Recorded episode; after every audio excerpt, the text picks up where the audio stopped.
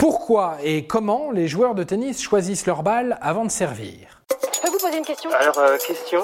Quelle étrange question. Vous avez des questions? C'est l'occasion de mourir moins. Que ce soit Nadal, Djoko, Mladenovic, Osaka ou tout autre énorme star du tennis, c'est le même rituel avant chaque service. Ils réclament une tripotée de balles au ramasseur de balles, ils les prennent en main, ils les regardent, ils en sélectionnent deux ou trois qu'ils mettent dans leur poche avant de servir. Mais ils regardent quoi? Est possible votre ami ne pas regarder par la fenêtre, per favore? Grazie mille. Est-ce un tic?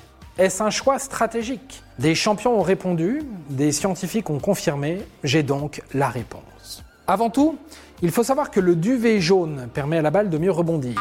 Mieux rebondir que si la balle n'était faite que de caoutchouc. On a fait un épisode de Mourir en moins con sur le sujet, je vais donc pas m'étendre. Deuxième chose à savoir, les championnats professionnels, en général, mettent 6 balles en jeu tous les 9 jeux.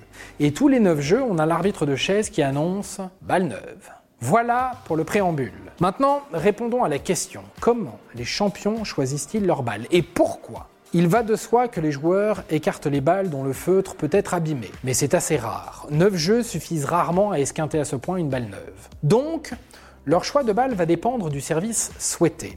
Au premier service, les joueurs veulent généralement des balles dont le feutre, le duvet poilu autour du caoutchouc, est généralement le plus compact, le moins aéré possible. Pourquoi? Pour la simple et bonne raison qu'ils vont plus vite et rebondissent moins. Il faut dire aussi que ces balles compactes sont moins contrôlables, donc plus propices à sortir en faute. Cette histoire de rapidité n'est autre que la pénétration dans l'air, et des scientifiques très pointilleux ont en effet constaté qu'une balle au poil saillant avait une résistance à l'air plus importante. Donc celui qui reçoit le service, celui qui fait le retour, a un peu plus de temps pour préparer son fameux retour.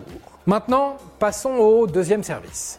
Deuxième service Deuxième service Les joueurs et joueuses de tennis cherchent un peu plus de duvet pour un peu mieux assurer leur service et éviter la double faute. En effet, plus les balles ont de duvet, plus le grip, l'adhérence de la balle à la raquette, est bon.